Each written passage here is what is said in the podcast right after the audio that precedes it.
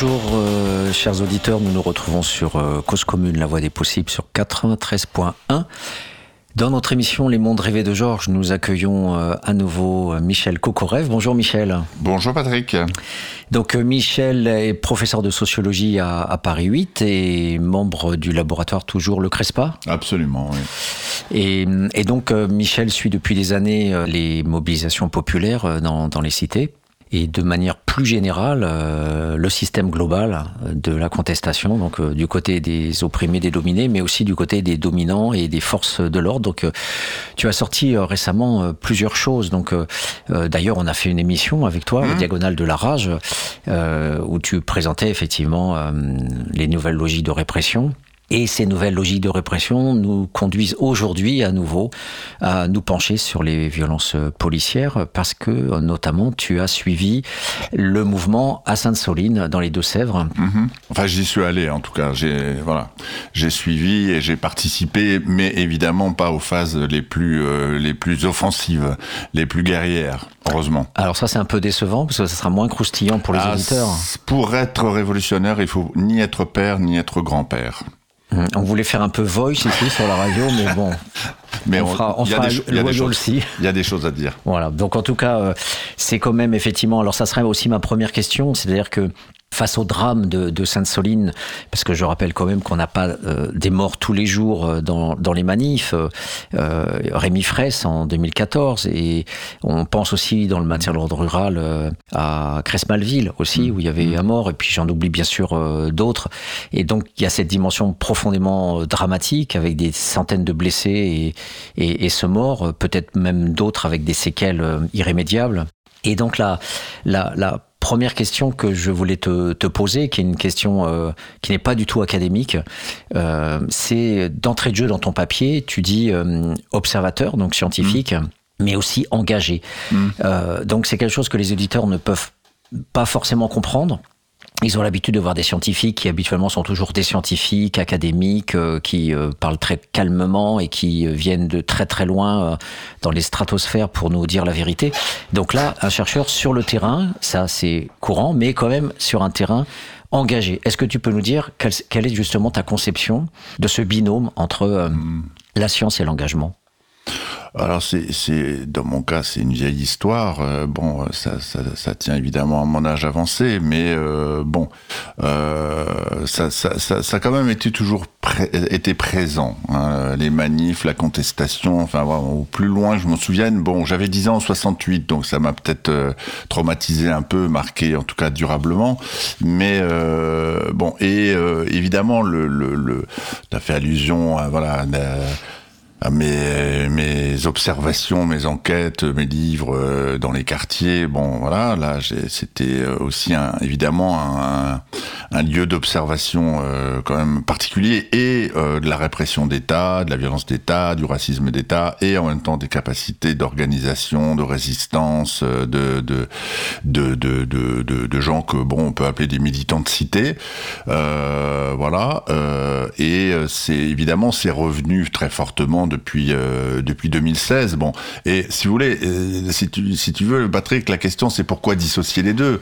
Euh, Pourquoi est-ce qu'on peut dissocier le fait d'être un participant et un, observateur? Alors je sais pas, peut-être on, fera une séquence média, on reparlera de cette question inouïe qui m'a été posée par l'assistante du, rédacteur en chef de la matinale de France Info, euh, qui m'invitait pour être le grand témoin le lundi, donc suite au week-end de, de Sainte-Soline, et qui tout d'un coup étonné m'a demandé euh, mais vous êtes bien allé à Sainte-Soline Alors j'ai dit oui, euh, c'est comme si c'était un acte de bravoure. Et puis euh, elle me dit mais vous étiez co comme observateur ou comme participant?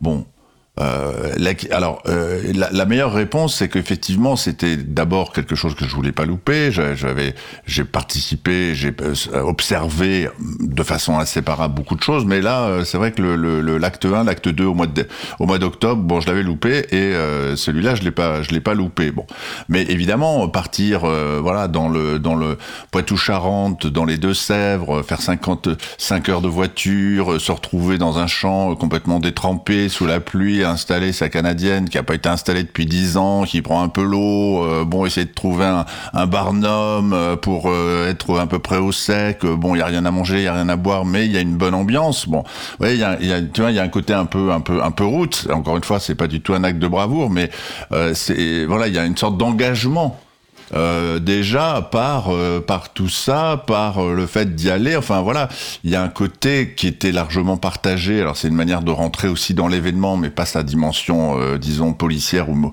ou militaire ou guerrière. Mais il y avait un côté route euh, c'est pas exactement ce que je dis dans le, dans le papier qui a été publié par, euh, dans, dans AOC, c'est pas exactement faire bastination. Mmh. Euh, et donc l'engagement, il passe déjà par le fait d'y aller, le fait d'accepter voilà des, des, un style de vie qui va être un peu ascétique quand même, qui va être voilà, on n'est pas dans on n'est pas dans notre zone de confort, bon, et, et plus encore, bon. Et euh, je pense que de toute façon, le, le problème est réglé par le, les sciences sociales depuis le début du XXe siècle et euh, l'école de Chicago. Observer de l'intérieur est la meilleure manière de comprendre les choses. Bon, alors si par ailleurs, effectivement, euh, le, par exemple, la joie, la colère, euh, la, haine, l'enthousiasme des, des, des, des, foules, des qu'on trouve dans les rassemblements, bon, les si par ailleurs, effectivement, il rencontre euh, une sensibilité personnelle particulière, bon, effectivement, de, de, cette manière-là aussi, on est, on est d'autant plus galvanisé ou on est d'autant plus engagé euh, dans son, dans son, dans son travail, parce qu'effectivement, des violences policières, on en voit l'injustice. En même temps, euh, on les, euh, on essaye de les décrire le plus, le plus précisément et avoir l'impression qu'on contribue à un débat public un peu général sur faut-il désarmer les bras Hein, au fond, ça, ça, ça, ça, se passe comme ça. Donc, euh, tant pis pour la neutralité. La neutralité, ça n'existe pas. On sait bien que, par exemple, en sociologie, bon, là, ça, pose cette question-là. Hein, ce que tu, ce que le, le, cette dissociation entre participer et, euh, observer. Bon, euh, ah oui, parce que les scientifiques, euh, bon, c'est, vrai que tu les décris de façon très caricaturale, mais bon, ça, ça on, on voit l'image, mais ils devraient être neutres il, devrait euh, euh, adopter le principe d'impartialité. Donc, aller à un, rendez-vous qui est interdit par deux préfectures, la préfecture des Deux-Sèvres et la préfecture de la, Vienne, c'est un acte euh, illégal. De la même manière qu'il y a des députés qui sont allés à Sainte-Soline, qui ont manifesté leur solidarité avec les manifestants et qui ont été repris en cause comme, comme punis euh, par notamment le ministre de l'Intérieur, Gérald Darmanin, en disant je vous félicite pas, monsieur le député ou monsieur l'élu, euh, vous montrez l'exemple. Bon. Bah euh, non, effectivement, c'est pas, on n'est pas du tout dans cette dans cette dynamique-là. Et euh, la neutralité qui est revendiquée, on le voit très bien en sciences sociales, euh, en général, ce sont des gens de droite qui, qui appellent à la neutralité et à l'impartialité. Bon, euh, moi je suis pas du tout neutre, hein. je suis un, sociologue engagé, mais je sais faire la part entre mon métier et mes engagements militants, et je pense que, voilà, ça c'est vraiment, enfin les auditeurs vont penser que je suis très prétentieux, et bon, au moins toi Patrick, tu pourras dire je ne suis pas, mais je pense que c'est bon, j'ai fait mes preuves. Bon, donc euh, si, si je mets si, si, je et on, parce que je pourrais en citer d'autres, hein, euh, et toi y compris d'ailleurs, je te mettrais dans la liste, puisque quand même tu es un des premiers à avoir écrit sur les, les violences policières dans la fin des années 90, mais euh, voilà, euh, s'il si, s'il y avait un problème, euh, on n'aurait pas affaire à des gens qui sont reconnus par les institutions, qui sont directeurs de recherche au CNRS, euh, qui sont et qui sont pas des terroristes intellectuels. Alors peut-être ça aussi, il faudra, il faudra, il faudra en reparler. Mmh. Voilà. La, la, question en fait, euh, n'est pas secondaire parce que euh, la question de, de l'engagement, par exemple, là, je suis en train de, de lire euh, un, un, travail extraordinaire d'une, chercheuse qui s'appelle Mongost et qui a suivi un grand voleur, un voleur de Bordeaux, qui voilà a tout un réseau, euh, donc et elle montre comment à la fois elle était vraiment dans le dans le partage, dans le lien social, et en même temps, elle était testée par le voleur qui lui a demandé de porter un certain nombre de choses en Thaïlande notamment, où elle était elle-même Hmm. Donc c'est la question aussi de, de, de, la frontière que l'on met aussi ah dans cette participation obligatoire quand on fait de l'ethno. On est hmm. avec les gens, on vit avec les gens, on dort avec les gens comme tu as fait à Sainte-Soline. Hmm. Et donc, euh, comment toi tu as vécu par exemple J'ai pas dormi avec tout le monde quand même. pourquoi pas euh, Pourquoi pas euh, On retournerait dans les années 70. Mais en tout cas, avec des limites en tout cas qu'on pose nous aujourd'hui hein, par rapport à certaines choses. Mais la question, elle est celle de, effectivement, comment, par rapport aux actions, par exemple, dans les trois groupes qu'il y avait, la question de comment tu te situes toi en termes de ressenti, c'est-à-dire est-ce que tu as ressenti un appel pour aller avec les gens qui était au front euh, avec euh, les forces de l'ordre, ou par rapport à ce que tu estimes être ta mesure à toi, tu, tu, voulais quand même observer et être à distance pour pouvoir mieux voir ce qui se passait? Non, non, non, non, mais parce que, bon, alors ça, il faut, il faut euh, peut-être dire deux mots du, du cadre. Euh, donc, parce que tout le monde, voilà, Sainte-Soline, Mel, Vanzay, bon, les Deux-Sèvres, le Poitou-Charentes, bon, voilà, c'est quand même une, une, région un petit peu, un petit peu particulière. Bon, j'ai dit, loin des, loin des villes. Euh, c'est un, drôle de paysage parce que c'est euh, euh, beaucoup de soit de, de, colza, de maïs et de, champs pour de, le, fourrage, soit et surtout à cette période de l'année, on avait des, on a traversé, c'était fatigant d'ailleurs. Après, on avait des courbatures, des grands champs qui étaient juste voilà des champs de terre tout bosselés. Bon, on savait pas trop ce qui allait se mettre là-bas. Bon, mais enfin quand même on est bien, euh, voilà, on est dans une région un peu, euh, un peu particulière. Et pour organiser ce, rassemblement, donc les trois co-organisateurs, euh, Bassine Non Merci, qui un collectif qui, qui, existe depuis une quinzaine d'années, qui est concentré sur des luttes très locales, des luttes écologiques qui peuvent être euh, effectivement rattachés à l'économie de l'eau, qui peuvent être liés au, au projet et aux, travaux de déforestation. Bon, euh, il y a euh, évidemment les soulèvements de la terre, qui en fait n'est pas une association, mais un conglomérat de, de, de, de collectifs. C'est pour ça que le dissoudre, c'est encore plus, encore plus, encore plus difficile, qui est, qui est, qui est plus récent, qui, qui émane en, partie, mais pas simplement de des gens qui étaient sur Notre-Dame-des-Landes, donc de voilà, de toute une culture aussi, de la ZAD, de l'action, euh, de euh, bon, alors ça peut être en matière écologique, mais ça peut être aussi en matière de d'attaque de, euh, enfin de, ciblage de la logistique, voilà, d'une réflexion où les, les, gens se disent si on fera, on fera, on fera, on, n'avancera jamais si on s'attaque pas à la logistique du système, bon, qui est effectivement son, son sa colonne, sa colonne vertébrale. Et puis le troisième organisateur, j'aurais pu commencer par lui, c'est la Confédération paysanne euh, qui s'est fait connaître dans les années 2000 euh, avec José Bové notamment, avec des arrachages de maïs, avec un certain nombre d'actions offensives, et qui a pour euh, pire ennemi le syndicat majoritaire de la filière agricole, et qui est la FNSEA, dont on reparlera peut-être d'ailleurs, parce que bon, on, on, apprend des choses sur la FNSEA, vraiment une espèce de terreur qui, qui, est tout à fait sidérante, en plus du fait que ce syndicat donc favorise tous les projets extrêmement coûteux en, consommation d'eau et dans une voilà dans une perspective productiviste, euh, c'est le secteur agroalimentaire. Mais bon, euh, ces trois organisateurs, ils nous réunissent le vendredi, le samedi matin quand on est un peu encore euh, mouillé, mal réveillé, et ils nous proposent d'organiser trois trois cortèges. Effectivement, les, les de rose, les loutres jaunes, les outres les loutres jaunes et les euh, anguilles euh, turquoises. Bon, euh, donc c'est très joli.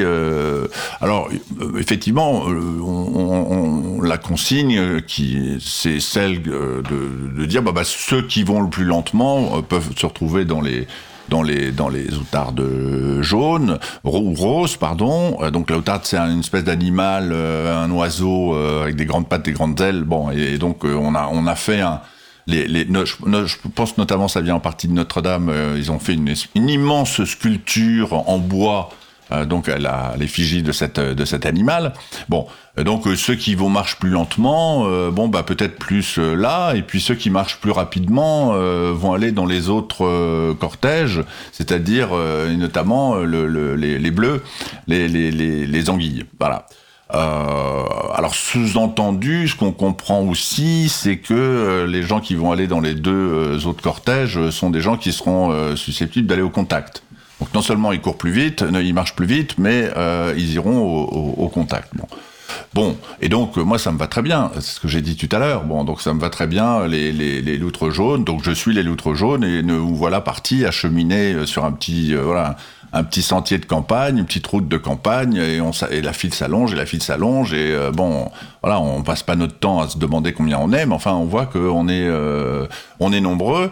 alors, on, on, on, rencontre aucune présence policière, il n'y a pas de, il a pas de garde mobile. En fait, c'est plutôt le secteur gendarmerie, donc c'est les gardes mobiles. Il n'y a pas cette cette stratégie du harcèlement, du quadrillage qui avait sévi lors des deux premiers rendez-vous en 2022 et surtout en, octobre 2022.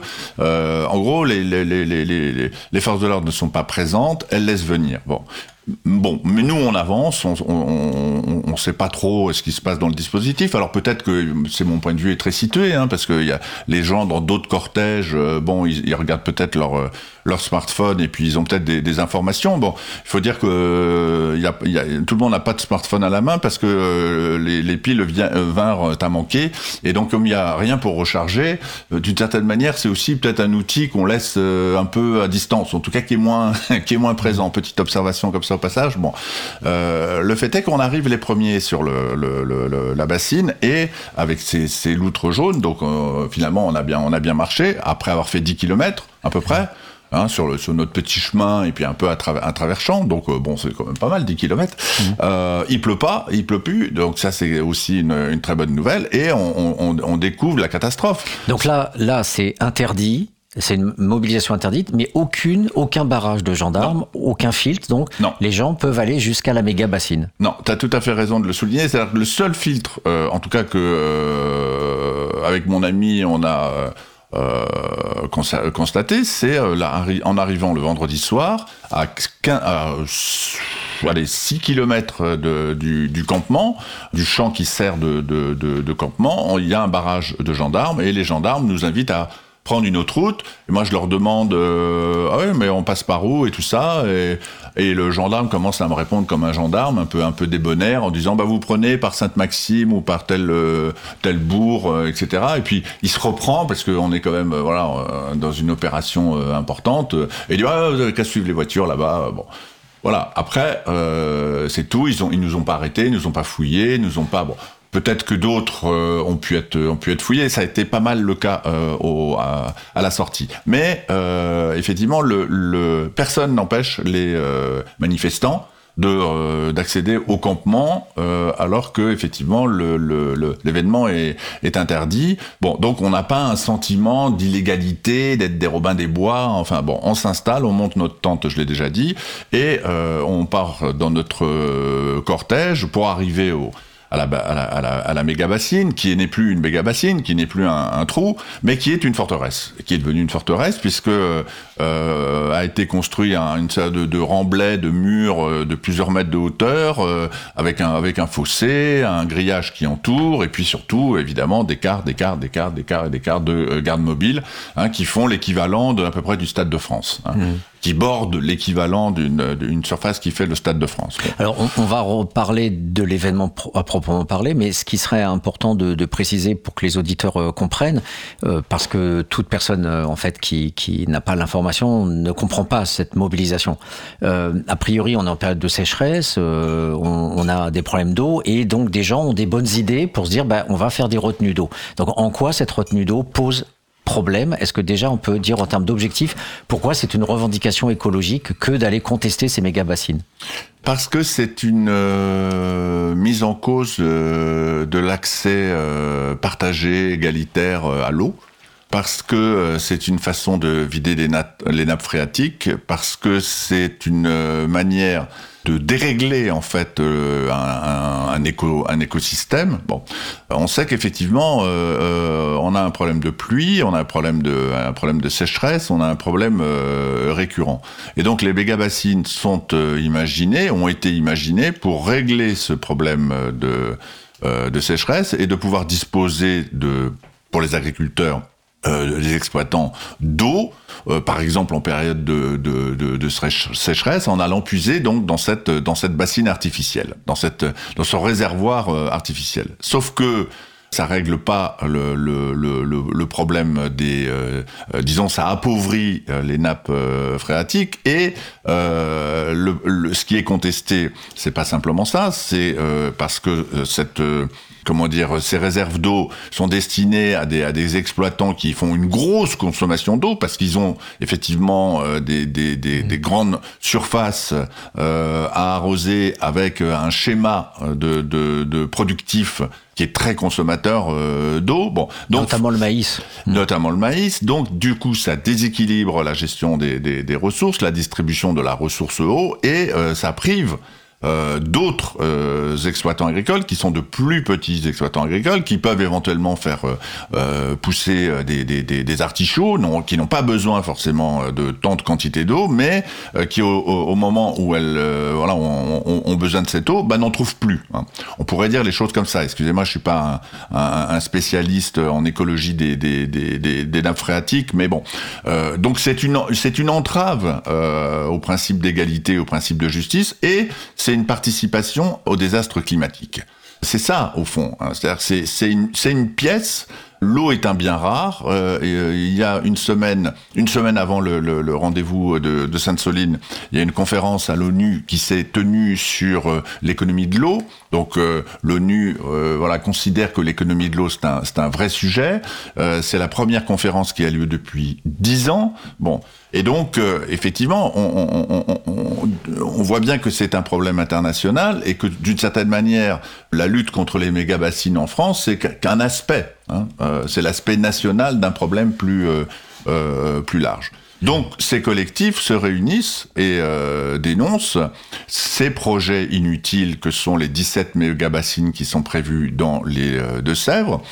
Et d'ailleurs, ils sont pas les seuls, puisque euh, comme c'est un projet qui a le vent en poupe, il y a cinq préfets qui ont refusé, pour des problèmes de, de, de, de malfaçon, des, des projets euh, en considérant qu'ils n'étaient pas, euh, ils étaient pas aux normes. Bon, donc le, la, la, machine n'est pas, euh, est pas parfaite. Bon, et évidemment, à travers le, le, le thème des méga bassines, il on, on, y a une, une, une, façon de remettre l'écologie euh, sur le devant de la scène, alors que les, les, gouvernements et le gouvernement français a tendance à lui tourner le dos. C'est une manière aussi de, de, de, de remobiliser les, les militants avec des formes plus offensives, et y compris des formes offensives qu'on a pu observer en France à Notre-Dame-des-Landes ou euh, en Italie autour du projet de, de, de, de ligne TGV entre Lyon et euh, Turin. Hein. Je fais un petit point. Euh, ouais tu me corriges, euh, il me semble que tu viens de dire à l'instant que le Conseil d'État, euh, en tout cas, a invalidé un certain nombre de mesures. Donc le mm. préfet a cassé un certain nombre de mesures parce Absolument. que, en fait, les études d'impact n'ont pas été faites. Et en fait, oui. ce, que, ce, que, ça révèle aussi, c'est-à-dire, euh, c'est toujours, euh, on se sert d'abord, on, on, mobilise pas la science, les experts, les, tous les diagnostics qui peuvent être faits euh, autour des nuisances et des dérèglements possibles au niveau d'un biosystème local et on y va euh, voilà on fonce en fait comme on a pu foncer à l'époque coloniale où on mmh. fonce dans, mmh. dans le, le, pillage des ressources donc il y a aussi cet état d'esprit de ne pas être dans une vigilance une veille une attention et de d'être modérément dans euh, cette dialectique avec la nature il y a aussi ça qui est remis en cause en fait dans le projet oui. des écocidaires euh, de, des méga-bassines. Absolument, absolument, avec tout ce que ça implique aussi de démocratie locale, euh, j'ose pas dire de consultation parce que c'est vraiment un, un, un, grand mot. Non, non, non, non, non, on est parti et donc c'est ça, c'est ça aussi peut-être l'effet de stupeur, c'est que on se met à parler de méga-bassines comme si on était des experts, mais en fait c'est un mot nouveau que les Français apprennent à connaître et euh, en découvrant effectivement ce qui, ce qui recouvre et le lien avec des problèmes beaucoup plus généraux dont on discute quand même un peu dans l'espace public, euh, voilà, euh, autour de ce qu'on peut appeler le désastre climatique, ce lien, il est évident. Hein. Euh, donc on est là pour ça et alors le paradoxe c'est que mais c'est pas pour ne pas en parler mais le, le, rassemblement va être kidnappé va subir le hold-up du ministère de l'intérieur qui a prévu des images d'une violence extrême la veille.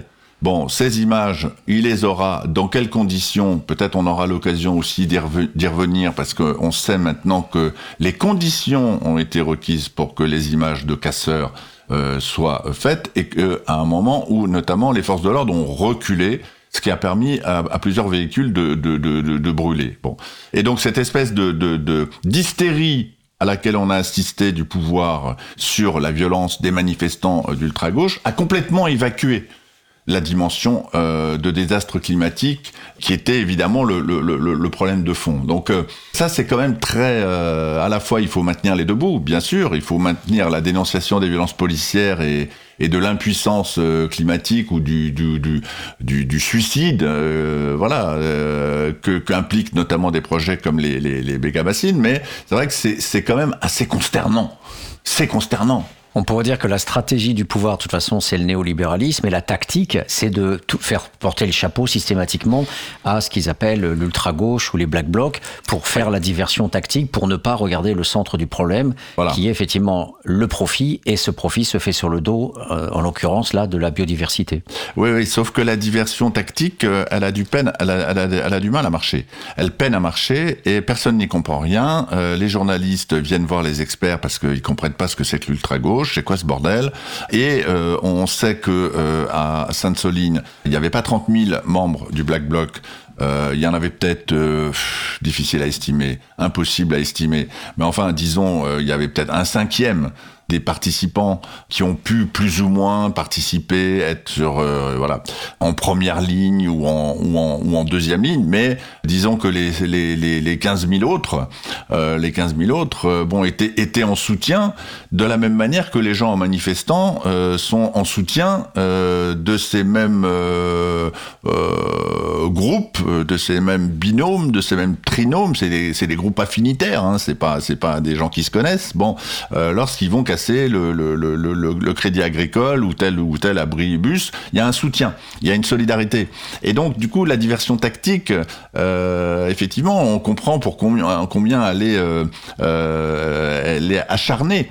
Parce que ce grand spectre de la fusion, de la réunion entre les étudiants et les ouvriers, entre des générations, entre des classes, entre des gens qui sont éventuellement un peu violents, un peu énervés, un peu enragés, et euh, des gens qui sont euh, pacifistes, cette, euh, cette réunion, elle se fait. Elle est en train de se faire, on la, on la voit euh, sous nos yeux. Bon, et ça, évidemment, ça inquiète beaucoup le pouvoir.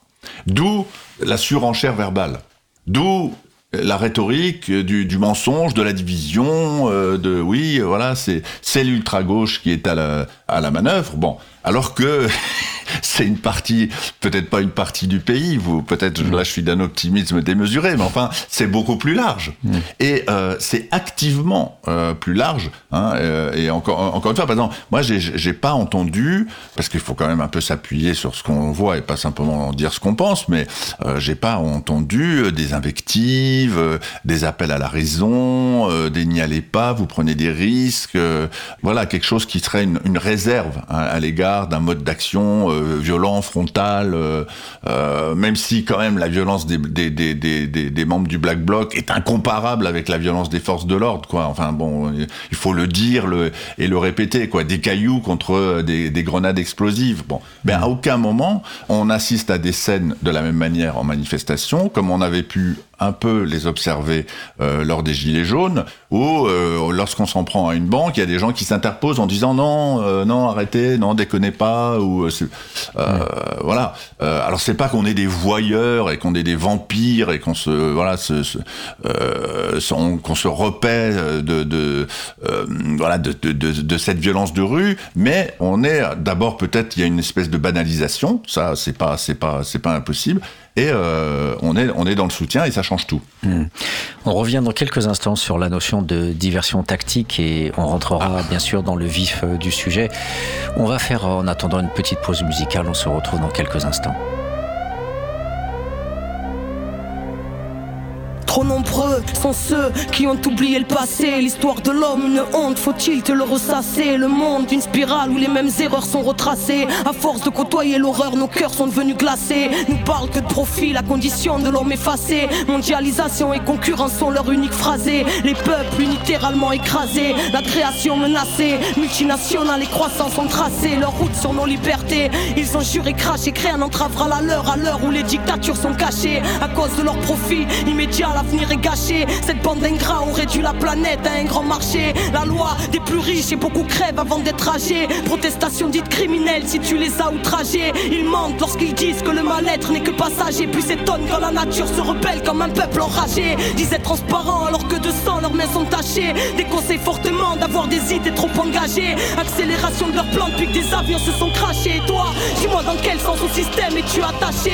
Ils prêchent le blasphème et la vraie lumière se fait lyncher. Tous n'est la corde au cou dans certains pays, elle a lâché. Parle de justice alors qu'à la racine ils l'ont arraché. Les plus gros engrais sur la tête de ceux qui n'ont rien à mâcher. Voilà le monde d'aujourd'hui, paraît que leur plan a marché. Nous vendent un progrès technique qui dans le fond a tout saccagé. Parle d'évolution quand notre humanité s'est fait hacher. Notre cœur ne bat plus vraiment et notre inconscient est fâché. Stress, angoisse, cancer, dépression, notre compte s'est chargé. Mais on ne cherche pas la cause et les effets qu'on aimerait chasser. Philosophie fast-food pour que nos consciences soient terrassées au nom de la dignité humaine. Nous avons dit assez, assez, assez. Désobéissance civile,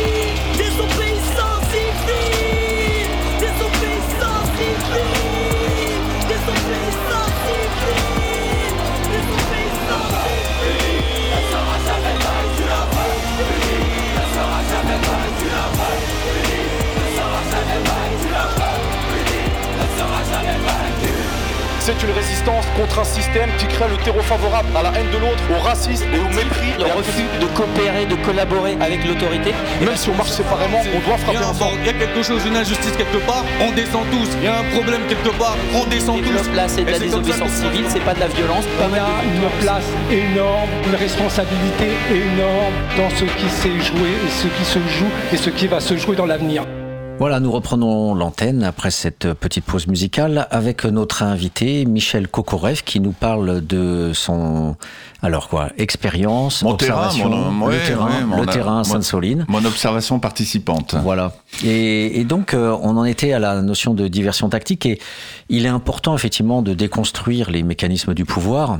Et euh, pour cela, euh, je voulais faire une petite euh, petite remontée dans le dans le temps pour montrer que c'est structurel, que le la façon dont Darmanin fonctionne n'est pas différente de la façon dont Marcelin fonctionnait, de la façon dont Lépine fonctionnait à la fin du 19e siècle, et euh, à la façon dont encore un peu partout dans le monde le pouvoir diabolise euh, un, un spectre, comme c'est le titre d'un de tes ouvrages d'ailleurs, le spectre de l'ultra-gauche.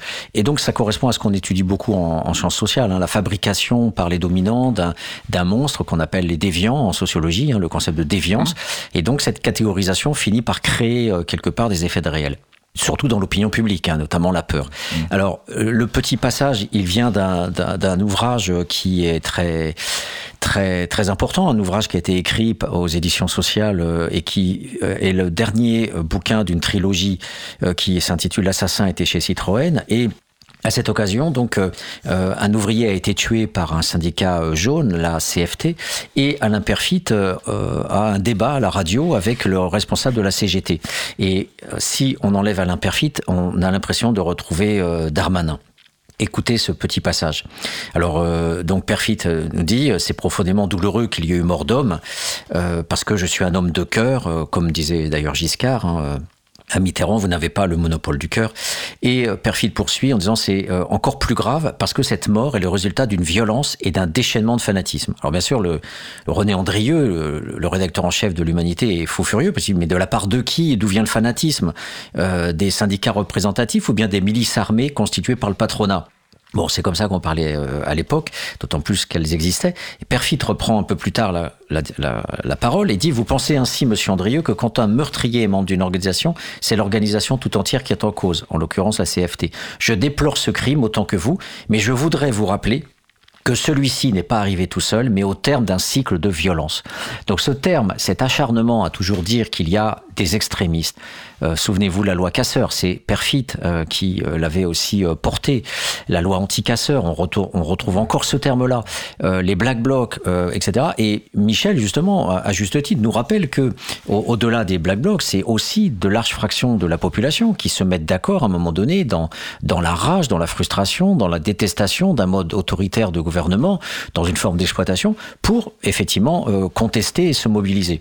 Donc effectivement, des, les modalités sont différentes, mais voilà, c'était un petit rappel pour dire que il y a une constante dans le pouvoir pour toujours faire peur, diaboliser et dire que euh, bah, finalement la violence d'État n'est pas une violence. Quelque part, elle redevient légitime parce qu'elle n'est qu'une riposte euh, des forces de l'ordre. Hein, le mot le dit, l'ordre établi, les forces de l'ordre, des forces pacifiées, rationnelles, maîtrisées, pour pouvoir neutraliser euh, les uluberlus qui eux sont incontrôlables et qui sont ex éminemment dangereux. Il y a un slogan, euh, un tag que j'ai beaucoup aimé hier, c'est euh, euh, fils de Papon. Il bien celui-là, en rose en plus. Euh, donc, explication, donc l'actuel préfet de police de Paris, qui est par ailleurs l'ancien secrétaire, enfin oui, d'État à la sécurité, qui était proche de Christophe Castaner. Donc, la préfecture de police de Paris, on dit souvent que c'est un État dans l'État.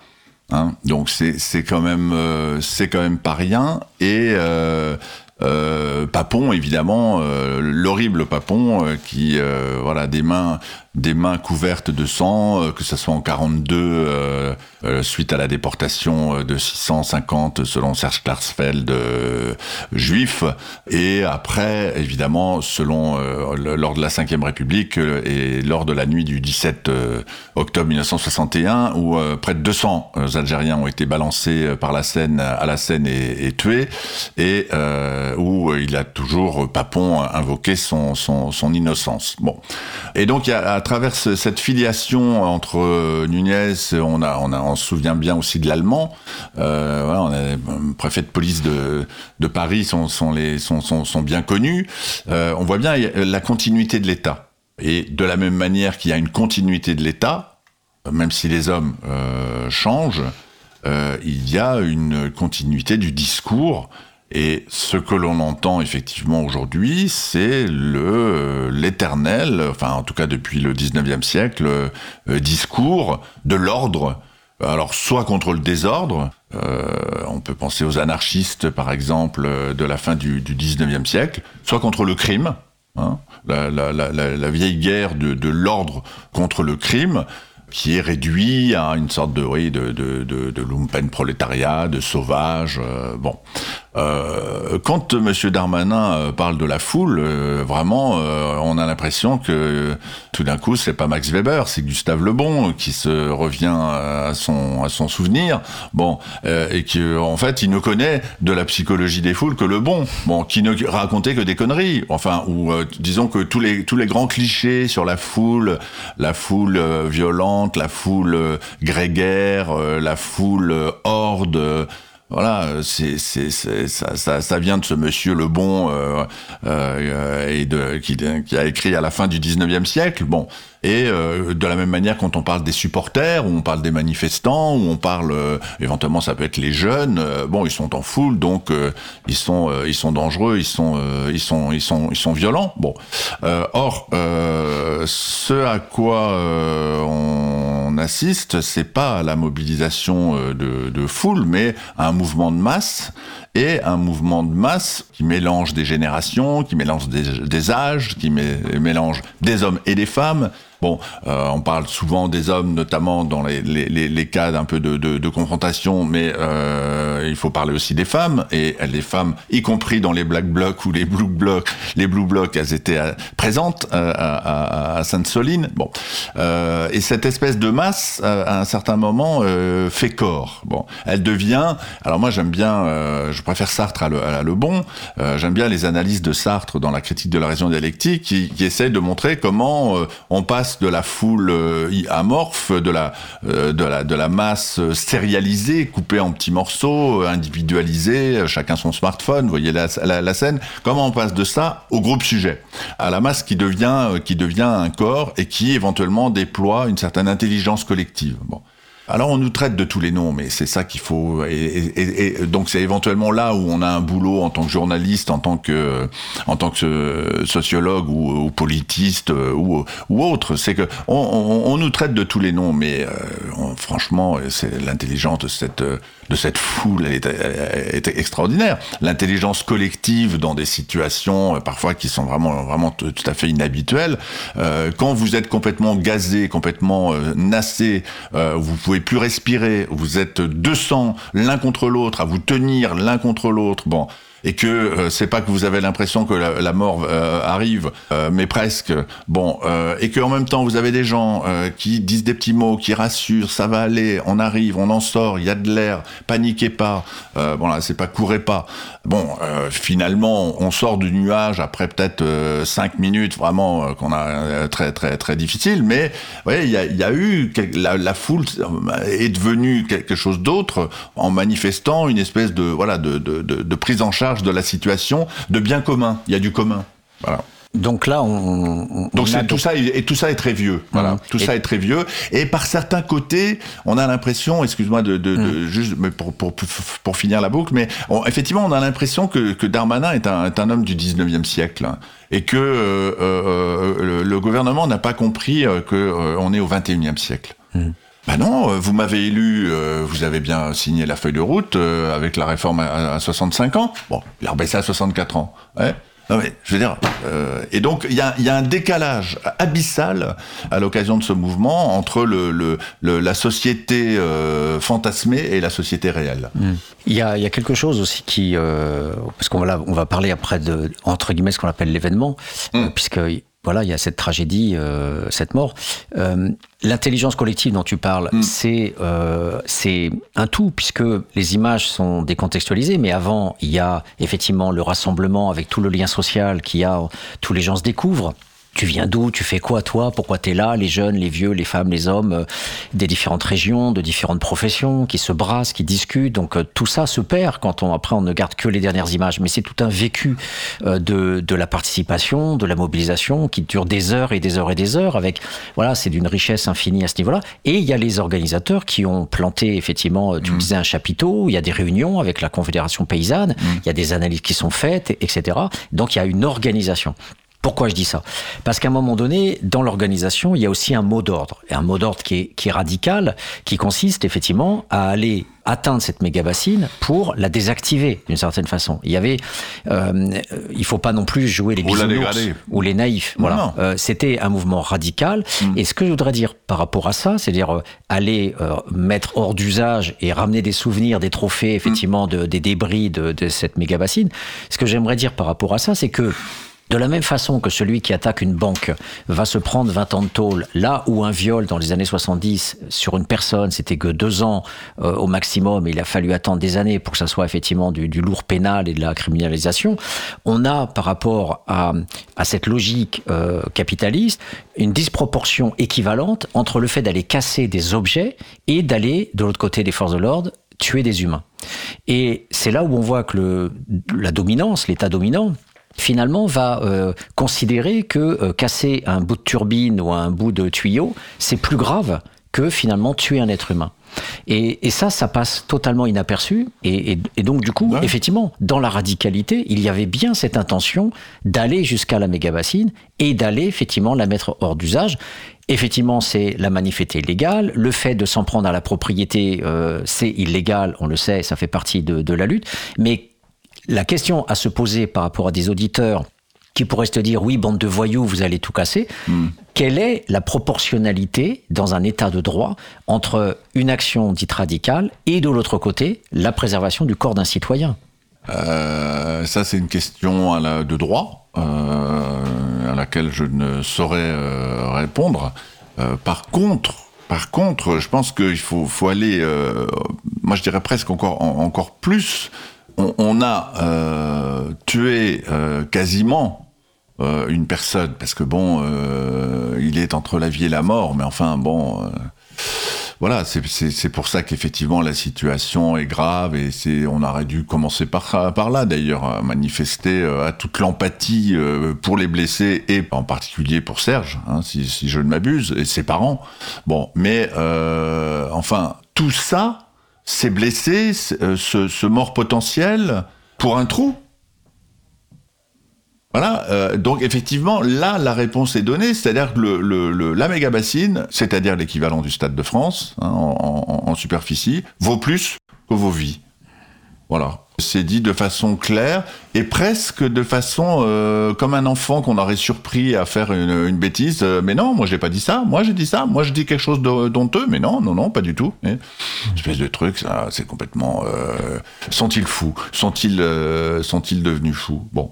Et donc la- la- la- la- l'analyse. Euh, une fois qu'on a dit ça, l'analyse, euh, l'observation, la production de contre-enquêtes, de contre-récits, parce que c'est ça qui est aussi très intéressant, c'est que- euh, voilà, il y a, y a depuis euh, depuis le 25 mars sur Sainte-Soline, encore une fois, il y a eu énormément de, de reportages, de témoignages qui nous ont permis de découvrir ce que évidemment on n'a pas pu vivre euh, et savoir sur le moment. hein. Par exemple, l'interdiction euh, des, des secours.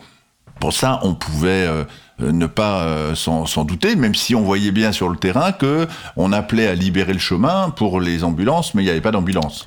Bon, on en a appris énormément et on- n'a sans doute pas terminé et que partant de propagande, de faire ces, contre-récits, ces contre-enquêtes, c'est absolument fondamental. Bon, et euh, pour quand même prendre conscience euh, de l'énormité euh, de, si un trou euh, vaut plus que euh, que nos vies. Là, on n'est plus en si si le 49.3 euh, l'emporte sur tout débat. Si la police et les braves en particulier peuvent tout faire en toute impunité, tout, tout faire et tout dire, euh, si euh, effectivement le, le, le, le, respect d'un d'un grand idéal de liberté, d'indépendance comme peut l'incarner la LDH euh, est sujet à caution et on se demande si on va pas lui couper les vivres, hein, voilà, dans, dans, dans quel pays vivons-nous? Alors justement, on parlait de la- les barrages qui ont été faits à l'accès euh, des secours euh, pour, Mm. pour les blessés. Mm. Ça pose la question de la source euh, du blessé. Mm. Et donc ça interroge effectivement euh, la violence policière et les moyens utilisés par la police. Donc euh, à Sainte-Soline, euh, il y a eu, comme dans d'autres manifestations, mais là particulièrement, il y a eu un, un défoulement euh, gigantesque, notamment de cette fameuse euh, grenade explosive la GM2L dans ce nom barbare qui remplace d'autres noms barbares, la GLIF4 euh, ou, l'OF, euh, je sais plus trop quoi, etc. Donc tous ces grenades qui ont ou pas des effets lacrymogènes, mais qui sont des énormes explosifs, Et de plus en plus dosé en explosif. Hein. de plus en plus dosés, et qui, euh, à, à peu près 5 mètres ou 10 mètres, euh, en tout cas, euh, sont au-delà du son supportable par un- une, une personne, donc plus de bruit qu'un qu'un avion qui, qui décolle, et qui, avec les éclats, effectivement, peuvent produire des, des séquelles et, et ont des effets mortifères, des effets létaux très prononcés. Donc voilà, on va, on va parler de, de ça. Et ce que je voulais dire en introduction, c'est que le principe démocratique dont tu, dont tu parlais, l'intelligence collective, le débat, etc., il se retrouve dans le code de sécurité intérieure et dans le code pénal sous la forme d'une absence totale de des mots citoyens, euh, euh, droit de manifestation, etc. Il n'y a que de la répression. Dans le code de sécurité intérieure, on ne dit pas, voilà, le citoyen a le droit de manifester, il a le droit de défiler, de manifester ses opinions, de crier, de scander, de chanter, etc. Non, il y a tout simplement euh, le droit des armes. Dans telle situation, on a le droit de tirer, etc. Et c'est pour ça que euh, je rappelle que le, ce fameux code de sécurité intérieure, notamment l'article R431.3, mais il y en a, il y en a plein d'autres, euh, légalise l'emploi des armes à feu en faisant un amalgame permanent en- entre euh, les armes dites euh, démocratiques euh, de grenades lacrymogènes et autres et les armes de guerre. Et il y a un cafouillage juridique entretenu par le pouvoir pour permettre justement l'utilisation un peu comme on veut de, de ces grenades explosives. Et ça fait partie justement du, du, de ce flou de cadrage juridique. Alors qu'on devrait être dans un principe de, de démocratie, de d'accueil, d'encouragement régulé et cadré à une manifestation. Et au lieu de ça, on n'a que des textes qui visent à interdire, réprimer, légaliser, légitimer l'usage des armes, l'usage de la force, l'usage de la contrainte. Et bien sûr, tout ça vient de Sarkozy, mais pas que de lui, puisque tous les autres présidents l'ont avalisé. Voilà, donc c'est ce contexte juridique qu'ont en tête les forces de l'ordre, qu'ont en tête les préfets, qu'ont en tête euh, tous les élus euh, du, au gouvernement avant qu'ils répriment. C'est-à-dire que nous, on ne voit que la grenade qui nous arrive dans la figure, mais eux ont le droit en tête Et ils disent, cette grenade est le prolongement d'un cadre juridique que nous, on a fait, qu'on a écrit et qui nous préserve. Et quelque part, qui nous font euh, dire, c'est l'état de droit. Donc on est dans un paradoxe et une contradiction absolue, puisque ce qui est totalement violent, arbitraire par rapport à la question démocratique, en fait, est positionné parce qu'il y a un texte, mais qui n'est que purement répressif, donc c'est pas du droit, c'est que de la répression, mais pourtant, comme c'est écrit sous la forme d'un texte, on va dire que c'est un état de droit. Voilà, c'est ça que je voulais dire, et qui fait que ces armes monstrueuses, et ça fait combien de temps qu'on lutte, effectivement, euh, tout le monde, les militants, euh, nous, sociologues, avec le peu de moyens qu'on a, etc., droite à gauche, dans, dans les instances, pour dire qu'effectivement, toutes ces armes, euh, ces grenades explosives, le LBD, les grenades de désencerclement, sont hyper dangereux et ne doivent pas faire partie du, du maintien de l'ordre à la limite extrême, et là encore c'est très flou, on peut supposer qu'en état de légitime défense, vaut mieux les utiliser qu'une arme à feu, puisque sinon l'arme à feu de toute façon elle tue, mais on est très loin de, de scénario ah de légitime défense. Donc voilà, donc c'est ça, je voulais planter un peu le décor par rapport à ce mm. cadre juridico-politique, parce que en fait c'est un, un paradoxe, une inversion et quelque part une perversion que de dire qu'on est dans un état de droit alors qu'en fait ces mm. codes ne sont que des codes répressifs et il n'y a aucun droit pour le citoyen manifestant, mm. là où les gens passent leur temps à dire mais on a un droit euh, constitutionnel de manifester, etc. Et les gens, en fait, se mettent le doigt dans l'œil. C'est pas du tout le cas. Il suffit de lire les textes. J'invite les auditeurs à lire les textes. Vous les avez sur Internet, le code de la sécurité intérieure. Lisez-le. Vous en aurez effectivement la nausée. Vous n'avez aucun espace où la démocratie et la, le droit de manifester sont reconnus.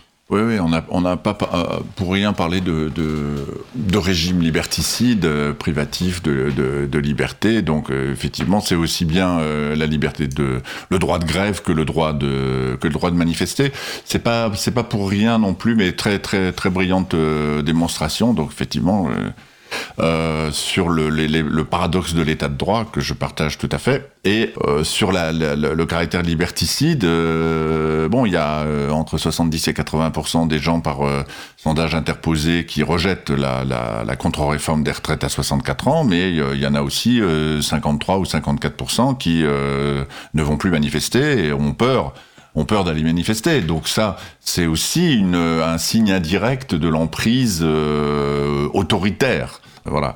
Euh, ah, donc à Sainte-Soline, par contre, ils n'avaient pas peur d'y aller. À Sainte-Soline, on était peut-être moins nombreux. Euh, et euh, je pense que les gens qui, oui, c'est comme bon, enfin, c'est comme aussi les, les, gilets jaunes. Je pense a les les gens continuaient à aller euh, dans les actes des Gilets jaunes après les, les deux, trois premiers actes quasi insurrectionnels. Bon, euh, mais tout en sachant très bien qu'ils euh, prenaient, ils prenaient des risques. Bon, mais ils considéraient que l'enjeu était tel que voilà. Et puis en même temps, ils essayaient de faire attention. Bon, parfois ça marchait, parfois ça marchait, ça marchait moins bien. Et à Sainte-Soline, les gens savaient très bien ce qu'ils faisaient, malgré l'ambiance festive qu'ils pouvaient avoir. On sentait quand même que voilà, l'ambiance était lourde et que si on oubliait il y avait l'hélicoptère au-dessus de nos têtes euh, qui pouvait nous le, nous le rappeler. Bon, mais euh, ça n'entame pas euh, la, détermination. Alors sur les, c'est vrai que le, moi je trouve que le un des meilleurs communiqués, un des meilleurs, textes les plus précis que j'ai pu lire, c'est le communiqué de Désarmons-les que je recommande à tous les à tous les auditeurs et les, auditrices. il est très court, en même temps il est punchy à souhait, à souhait et euh, très très très précis sur l'espèce de boucherie. Euh, sur la débauche d'armement et puis sur la, la séquentialité, enfin le, voilà le séquençage, pardon, d'une bataille qui a duré une heure et demie, hein, bon, qui a été violente, mais qui a été quand même relativement euh, relativement courte, bon. Et en, bon, en, en gros, les, les, les gaz lacrymogènes marchant plus. Euh, les gaz lacrymogènes revenant euh, par, parce que les vents étaient, étaient, contraires, donc ne touchaient pas les manifestants qui étaient déjà arrivés, les fameuses loutres jaunes dont on a parlé tout à l'heure. Euh, les vagues de, de, Black Bloc et de Blue Bloc étant constantes. tu peux rappeler le côté mise en dérision des Blue Blocs Alors, ah, je ne sais pas si c'est une mise en dérision ou pas, mais en tout cas, euh, euh, on, avait du noir et maintenant on a du bleu, donc le bleu de travail, euh, que ce soit la combinaison ou éventuellement le pantalon et la, veste comme un, un, second dress code radical et en réponse à, une phrase de Macron qui voulait voir du bleu partout. Donc, puisque tu veux voir du bleu partout, eh ben, on va t'en mettre du bleu. Voilà. Enfin, c'est ce que j'ai compris en tout cas. Hein. Euh, dans le, mais devant ces vagues, euh, plus sérieusement, devant ces, ces, ces, ces vagues constantes, bon, euh, devant le fait que les gaz lacrymogènes leur revenaient, devant le fait que quand ils envoyaient, tout de suite, elles étaient enterrées par des gens qui prenaient d'ailleurs beaucoup de risques parce que ça, il faudrait en reparler aussi des, des, des, des risques, de l'équipement, euh, de la, de la position, de l'encadrement, de la coordination. De bon, euh, parfois, je pense qu'on a des, enfin, on, avance, mais il y a des progrès encore à faire. Euh, ils ont balancé, euh, les policiers se sont mis, les, les gendarmes se sont mis à balancer des, des grenades explosives et des grenades explosives dans la foule. Euh, pas simplement sur la première ligne, mais sur la deuxième ou sur la troisième ligne. Bon. Et donc euh, là, on avait beau à, parfois, j'exagère un peu, mais c'est pour qu'on comprenne, être un, peu au balcon, être un peu presque. Il y a une dame qui a dit, euh, j'ai jamais vu un tel spectacle de la, de la violence. Bon, c'est vrai que ça avait un côté comme ça. Bon, euh, vous voyez, un côté presque napoléonien. Où on voyait comme ça sur l'espèce de plaine avec la, première ligne, bref. Euh, et puis il y a un moment où effectivement les, grenades, elles tombent à, à, 3 mètres et quand elles tombent, elles, font, euh, comme euh, les gens le savent peut-être, voilà beaucoup de bruit, beaucoup de fumée et beaucoup de dégâts. puisque notamment ça envoie des, petits bouts de fer dans tous les sens donc il y a des gens qui se retrouvent avec deux trois bouts de fer euh, dans, les mollets, c'est très douloureux, ils peuvent plus marcher. Euh, bon, euh, pour se tirer, pour se tirer d'affaire. Par contre, il n'y a pas eu de charge. Et à aucun moment pendant une heure et demie, si on fait un peu de tactique, voilà, policière, de maintien de l'ordre, il n'y a eu de charge. Bon. Et moi, je voyais du, du, du haut de mon, de mon de mon promontoire. Euh, et puis bon, comme je suis grand, c'est aussi euh, euh, pratique. Je, voyais que ils avançaient, que voilà, ça, ça, la première ligne avançait de plus en plus. Bon, je me suis dit, mais jusqu'où, jusqu'où vont-ils aller? Et quand les cars ont brûlé, les, les, deux voitures, j'en ai déduit qu'ils étaient arrivés vraiment très près, hein, parce qu'il y avait quelques cocktails Molotov, mais très peu. Hein.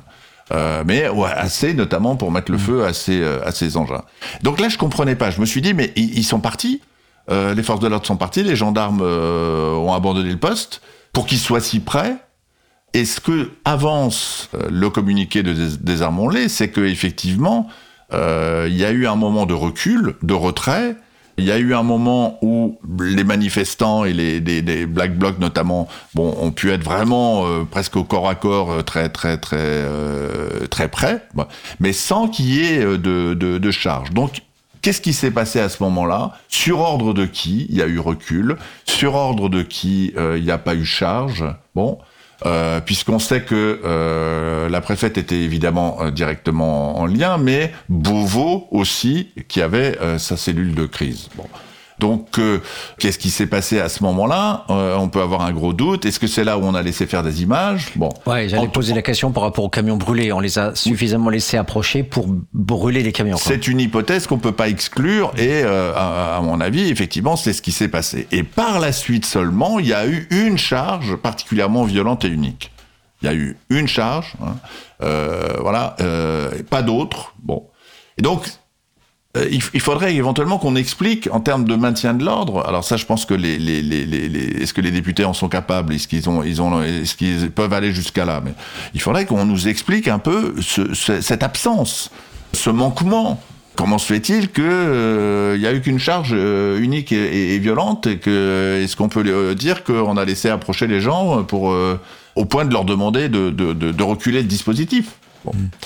Euh, bon, mais ça a été, euh, c'est vrai que ça a été, un, ça, a été un carnage. Alors, ce qui est important, moi, je pense, c'est que euh, la, la, violence de Sainte-Soline rejoint la violence euh, des manifestants euh, contre, euh, des manifestations contre la réforme des retraites. Ouais des manifestants aussi d'ailleurs. Hein, bon, mais euh, ce qui est intéressant, c'est de évidemment de pas dissocier les deux, et c'est un peu ce qui s'est passé euh, depuis euh, depuis le 25 mars, depuis le 20, 26 mars. Hein, C'est-à-dire que on, voit bien que c'est ni simplement euh, les heures euh, dans les manifestations, ni simplement euh, les, violences ou les, heures à, à Sainte-Soline, hein, mais qu'on est face à un, problème beaucoup plus beaucoup plus général. Mmh. Est-ce que tu peux nous, nous, dire ton point de vue par rapport à, à Sainte-Soline Tout à l'heure, tu évoquais la, la, notion d'hystérie du pouvoir. Oui. Mais avant qu'on parle de ça, qui est une montée en généralité, j'aimerais qu'on reste sur les, la, la, violence, les rapports de force. Tu parlais de l'asymétrie des forces en présence. Oui. Et c'est vrai que euh, un des grands dadas de, des forces de l'ordre, c'est, euh, pour rester toujours dans cette idéologie de l'état de droit qui n'est pas que entièrement faux, euh, il y a la notion de proportionnalité. Et euh, là, pour avoir étudié mmh. les manuels et avoir suivi les forces de l'ordre en la proportionnalité que j'observais encore jusque dans les années euh, 90, c'était grosso modo de rester relativement passif, euh, même en recevant des, des jets de pierre. Euh, là où aujourd'hui la proportionnalité euh, c'est euh, une insulte qui ou de balancer par exemple un, de la peinture sur les forces de l'ordre comme on l'a vu hier à la manifestation donc le 13 avril et automatiquement ça a produit un bon offensif une, une, une charge avec des coups de matraque donc il y a dans la doctrine de maintien de l'ordre un, un, un, abaissement drastique des seuils. Et euh, non seulement la symétrie est présente dans la protection puisque mmh, les forces de l'ordre mmh, sont ultra mmh, protégées. J'ai longuement étudié ça sur euh, la logique défensive des forces de l'ordre après mai 68 mais effectivement en termes de, de capacité de riposte c'est hors de proportion. Il y a, y a aucune commune mesure euh, sauf peut-être le cocktail Molotov s'il brûle vivant un CRS comme on a vu une fois une torche euh, en photo. Mais l'essentiel de tout ce qui se passe en, manif, il y a une disproportion qui est, qui est phénoménale dans les moyens, dans le, les, capacités d'action, etc. Donc cette asymétrie euh, n'est jamais pensée en, en, tant que telle sur la surpuissance de l'État qui a le monopole de la violence, malgré tout, malgré tout ça, parce que depuis 1871, les forces de gauche ont renoncé à la lutte révolutionnaire armée, hein, depuis la fin de la Commune. Et donc on a euh, cette... La CGT quand même, ça a été un peu plus tard. Il faut pas être injuste avec la première CGT. Euh, tu euh, penses aux grèves insurrectionnelles de 47-48 Non, non, non, non, non. À la fin, au, au tout début du, du, du, du 20e, la, la théorisation, la pratique du sabotage. Bon, ça a été un petit peu plus postérieur que 71, mais ça, en 1900, euh, la guerre a tout réglé. Disons que c'était quand même pas les canons, tu, quoi. Si tu me permets. Hein, ouais. Mais voilà. ça sera en tout cas un beau débat sur la ouais. légitimité, bon. les armes à feu par rapport aux contestataires. Mais, mais donc, oh. cette notion de proportionnalité est utilisé par euh, les dominants, par l'État, euh, pour dire nous, on est toujours proportionnel. Et ce qui est Mmh. faux, parce qu'aujourd'hui, on a un abaissement des seuils. Et, et, et donc voilà, je, je, par rapport à ça, euh, on, on, on, sur Sainte-Soline, justement, est-ce que tu peux nous dire aussi un petit peu, avant d'accéder, le but étant d'accéder au, au méga-bassine, mais comme c'était fermé par des barrages, par les, les, Enfin bref, une sorte de fortification à la romaine, quoi, qui, Mmh. qui empêchait l'accès. Donc que faisaient justement ceux qui étaient les plus décidés au départ? Qu'est-ce qui, comment ça s'est déroulé euh, la confrontation, le rapport de force au, Alors, tout début? Je reprends le récit euh, de, tu, de tout à l'heure, euh, c'est-à-dire que les, les, loutres jaunes sont arrivées en premier, euh, elles ont vu la forteresse, elles, sont mises, elles se sont mises légèrement sur le côté et certains ont continué avec euh, la sculpture en bois pour faire le tour. Bon. Et pendant ce temps-là, on a vu en contrebas arriver un autre cortège qu'on n'a pas pu identifier à ça couleur, mais qui s'est fait copieusement gazer par les euh, gardes mobiles qui étaient euh, installés sur leur quad, leur nouveau joujou euh, en terrain rural. Donc ils y sont allés, ils ont tiré une fois, ils sont revenus, ils ont tiré une deuxième fois. Bon, apparemment ça a été la panique dans ce cortège puisque il y avait des familles, euh, des personnes âgées. Euh, bon, c'était pas, c'était pas le cortège des, guerriers. Mais de ce cortège-là a émergé un groupe qui est allé au contact des, euh, quads. Bon. Et effectivement, petit à petit, c'est comme ça que c'est constitué, voilà, une, sorte de première ligne recevant euh, des, des, des grenades, euh, des, des, tirs, se protégeant et envoyant des cailloux, euh, des, en lançant des mortiers et parfois quelques, quelques, quelques, quelques molotovs. Bon. En gros, ça s'est ça s'est euh, ça s'est joué comme ça. Donc euh, effectivement. Donc il y a eu du gazage tout de suite, quasiment quoi. Oui, dès que dès oui. que les gens sont arrivés euh, quasiment sur voilà. sur la bassine. Mais c'est pas tant les gens qui étaient en face que ceux qui arrivaient sur le côté. Bon, alors est-ce que c'est une histoire de renseignement, d'information? Est-ce que ils savaient que dans les loutres jaunes il n'y avait pas de black bloc? Et effectivement, autour de moi, il n'y en avait pas.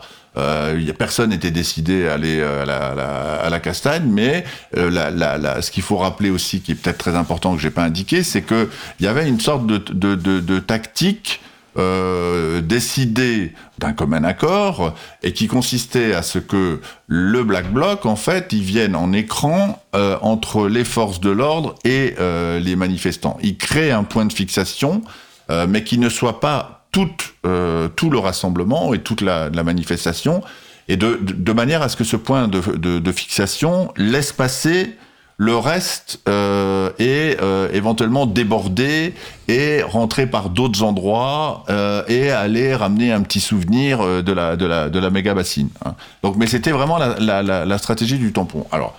En même temps, on n'est pas, pas dans guerre et paix, on n'est pas au temps de Napoléon. Et donc, si c'était la tactique, comment elle a été communiquée, comment elle a été diffusée, comment elle a été comprise, bon, là-dessus, bon, il faudrait regarder de, de, près. Et dans ce, ce qui est quand même aussi euh, observable, c'est que dans ce, ce front qui a été euh, tactique, qui a été constitué en réaction et effectivement euh, sans, sans, sans commune mesure en termes de parce que bon, euh, les, les, les, les 5000 grenades lacrymogènes, même si elles, elles revenaient avec le vent, il, fa- il fallait quand même les lancer, quoi. Donc c'était une tous les, toutes les deux secondes, je crois. Bon, donc euh, à l'échelle d'un, d'un, voilà, d'un vaste paysage, c'est, pas une rue, euh, c'est tout à fait impressionnant. Et là, là, on avait euh, manifestement euh, des forces aussi euh, très très très très disparates. C'est-à-dire qu'effectivement, on nous montre toujours dans la presse le gars qui est parfaitement équipé. Alors il a le super euh, masque à gaz, il a évidemment le kawaii noir, les chaussures noires, les lunettes, le bon, il a tout. Bon. Or là, euh, il y avait effectivement des gens qui avaient des masques un peu plus professionnels, mais il y avait des gens qui avaient des, euh, des masques qu'on utilisait euh, au moment de la, du, du confinement contre le, contre le Covid. Hein, bon, euh, qui avaient des, des, des, des lunettes de piscine euh, qui étaient incomparables, ou, ou parfois il y avait des gens qui étaient qui étaient pas en binôme, qui étaient en trinôme, mais qui ont décidé d'y aller et euh, qui avaient euh, qui avaient vraiment pas euh, qui avaient vraiment pas grand chose. Bon. Euh, et alors ceux en plus qui se jetaient sur les sur les sur les sur les grenades lacrymogènes, euh, voilà, avec une protection très très euh, très très limite. Donc c'est une manière d'amplifier euh, le le- l'asymétrie dont tu parlais dont tu parlais tout à l'heure, et en même temps de poser quand même la question, voilà, de la de la de la coordination des des in situ de l'action, euh, parce que là il y a une responsabilité aussi hein, de collective. Et c'est la raison pour laquelle, d'ailleurs, la, la Confédération euh, paysanne a décidé de, de suspendre. C'est qu'elle a dit, moi, je, enfin, il y avait un, notamment son, son, son leader régional qui a dit, moi, je cautionne pas. Euh, j'ai pas envie d'envoyer les, les, les jeunes au casse-pipe comme ça. C'est terminé, on arrête. Bon, qui était sans doute la meilleure décision. Euh, euh, la meilleure décision à prendre. Toi, tu, tu parles de, hum, je te cite, les seuils de tolérance de la violence ont été bouleversés avec une hausse objective de la violence et de la terreur des forces de l'ordre qui est désormais acceptée. Et à l'inverse, euh, les seuils de tolérance sont baissés du côté des manifestants. Donc, est-ce que tu peux expliquer un petit peu ce, ce- ce différentiel entre euh, les deux? Ben, C'est-à-dire que, euh, alors, moi, je nuancerais quand même sur ce que sur ce que tu disais à propos des des des jets, euh, des pro- des projectiles, parce que euh, il faut quand même dire, en tout cas dans les manifestations, le terrain est peut-être pas exactement le même, mais dans les manifestations, il y a des moments où ils se font canarder euh, et ils bougent pas. Alors, euh, il y a eu quelques situations comme ça, mais là, c'est pas à chaque fois qu'ils prennent un, euh, comment dire, une canette, hop, tout de suite ils chargent, euh, ils, ils gazent. Bon, donc il y a, c'est un, c'est un peu entre les deux. C'est-à-dire qu'il y a des moments où effectivement ils n'ont pas l'ordre de, de, de- d'intervenir, donc ils peuvent, ils peuvent s'en prendre quand même pas mal. Hein. Bon, euh, il faut bien dire que, parce que c'est une manière de dire que cette, cette espèce de, de, de surviolence euh, policière qui parfois et voilà et ça dure trois secondes et puis bon elle, elle est elle est quand même aussi accompagnée euh, d'une euh, euh, de pratiques plus offensives par exemple l'utilisation des mortiers euh, bon ça c'est complè- complè- complètement inoffensif mais euh, c'est quand même assez nouveau euh, le, le fait est que c'est pas utilisé simplement dans les manifestants, euh, manifestations, c'est aussi utilisé dans les quartiers. Bon, donc il y a, y a aussi toute cette euh, c'est aussi de ce point de vue-là que y a, les seuils de tolérance sont, euh, sont, sont, modifiés. Alors quand on était euh, autour de la rotonde, bon, le la rotonde évidemment lieu euh, bien connu puisque Emmanuel Macron y a fêté sa, sa, sa, réélection. Bon, il y avait un certain nombre de gens qui, qui, qui canardaient et qui auraient bien peut-être aimé incendier la, la, la rotonde et qui étaient protégés par un un, petit groupe de, CRS ou de gardes mobiles. Ils sont restés là pendant une demi-heure. Ils ont pris des peintures, ils ont pris des cailloux, ils ont pris des bouteilles. Ils ont, ils n'ont pas bougé. Hein. Euh, et ils tenaient, ils tenaient la position. Et, derrière, euh, ça, ça, ça, envoyait, ça envoyait.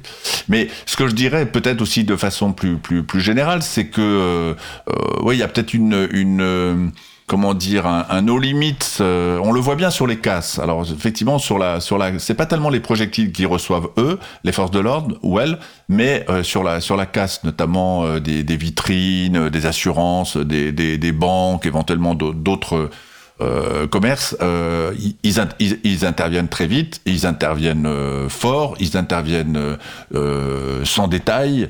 Donc on est très loin de la police de maintien de l'ordre euh, préventive. Hein. On est on est on est vraiment dans le dans l'offensive. Bon, et je pense que cette cette cette banalisation aussi des seuils, elle joue pour les téléspectateurs. Euh, pour ceux qui ne voient pas l'événement en direct, mais qui le voient à travers leur euh, euh, leur écran. Bon, et ça c'est quand même un peu c'est quand même un peu inquiétant. voilà, parce que je dis pas que les gens s'habituent à la violence policière. Hein, bon, mais voilà, on s'habitue quand même plus ou moins à, une, à un climat euh, de violence, de dérive. Je sais pas. Je, Alors, est-ce s'interroger. Est-ce qu'on s'habitue ou est-ce que justement le l'usage euh, détourné euh, bah, des réseaux euh, sociaux capitalistes eux-mêmes, enfin mm. derrière tous ces réseaux d'Instagram, TikTok, etc., non contrôlables par le pouvoir. Souvenons-nous de cette loi justement importante qui est, qui, qui est tombée à l'eau, que, que, qui n'est pas passée par le Conseil constitutionnel en 2018 sur le fait de, de pénaliser le, le, fait de filmer les forces de l'ordre. C'était mm la, la, perversion absolue du pouvoir qui voulait retourner au Moyen Âge en disant euh, pas de traces, pas d'image, je t'interdis de me, de me filmer. Et là, on a vraiment ce que j'appelle la fascisation de l'État. D'ailleurs, je dirais qu'effectivement, on, on, aurait là euh, une opportunité pour attaquer euh, l'article 68 de la Constitution pour forfaiture euh, nos, nos chères euh, élites euh, par rapport à justement le, ce, ce, le fait d'être dans ce, ce, type de, de, de, de fonctionnement. Et, et donc, ce que je voulais aussi te, te poser comme, comme questionnement, euh, c'était euh, l'usage des médias, l'usage de, l'audiovisuel mm. euh, permet justement ce, ce, cette tactique que nous on aime bien, hein, James Scott, etc. Les dominés peuvent se servir d'un truc qui n'est pas contrôlable mm. par les dominants. Mm. Ils ont essayé d'interdire toutes ces images, qui est une régression extraordinaire par rapport à ce flot incontrôlable. Et bah du coup, euh, les citoyens peuvent montrer quasiment charnellement, à bout touchant, pourrait-on dire, en reprenant l'expression euh, de la police, hein, la police judiciaire, à bout touchant, on peut voir presque le, la sueur du, ou le regard de la force de l'ordre avec son, ses dents quoi, acharnées dans un matraquage. Je rappelle euh, cette phrase de, de Grimaud euh, qui disait frapper un manifestant à terre, c'est se déshonorer, c'est se frapper soi-même, mais mmh. euh, même une fois, euh, même une fois suffit, parce que le but de la police, je le rappelle, c'est pas de se faire justice elle-même, mmh. c'est d'arrêter la personne pour la déférer devant un officier de police judiciaire. Donc le flic qui se fait justice lui-même dans la rue, il est totalement dans l'illégalité par rapport à ce qu'on appelle encore l'état de droit, si ça existe quelque part. Mmh. Donc le mec, il se fait justice tout seul. Ils se font dans des actes d'initiative permanents. Et donc la vidéo, elle vient neutraliser à un moment donné euh, ça.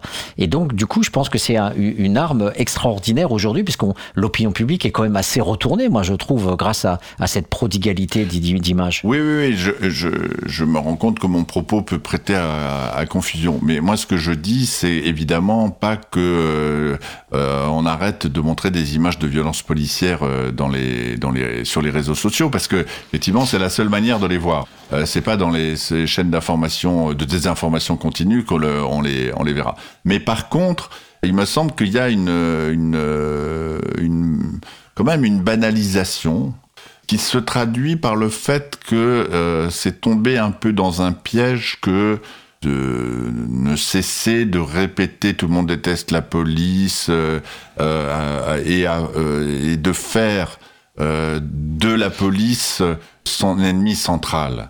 C'est ça que je, je pense problématique dans le, la banalisation des images des, des, des violences policières.